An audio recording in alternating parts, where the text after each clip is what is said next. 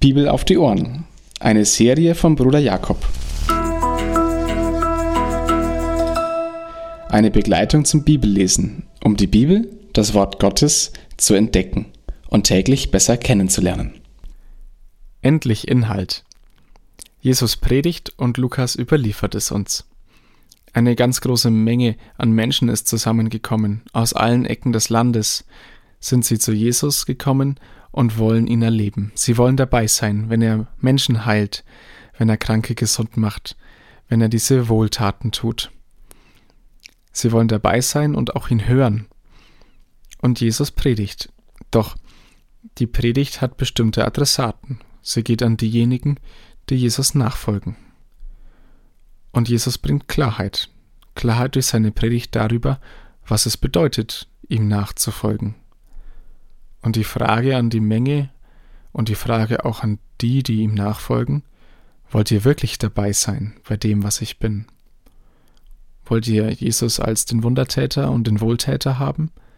Oder wollt ihr Jesus haben als der, der in die Nachfolge ruft?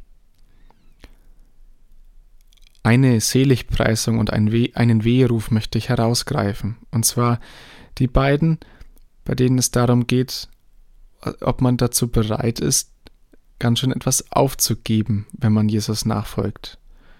Und zwar den lieben Frieden mit den vielen Menschen.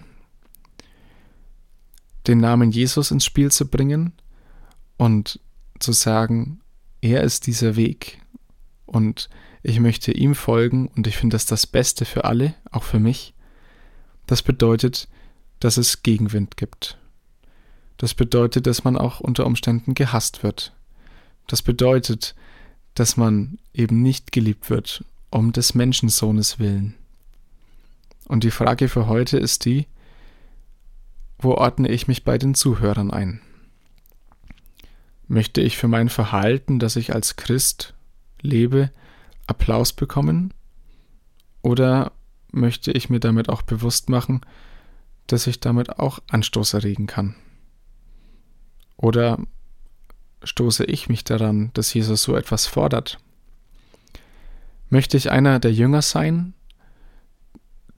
die sich so etwas sagen lassen und feststellen, okay, Jesus nachfolgen, das wird exklusiv, das wird nicht schön, das wird ein Weg sein, bei dem ich ganz schön viel nicht in der Hand habe?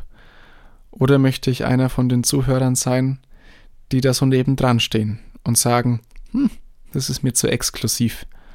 Das ist nicht tolerant genug, so zu sein. Das möchte ich nicht. Da bin ich nicht dabei. Stoße ich mich an dem, was Jesus sagt? Oder möchte ich das sagen, was Jesus sagt und auch das Leben, was er von mir fordert und damit anstoßen? Eins ist klar. Es soll belohnt werden.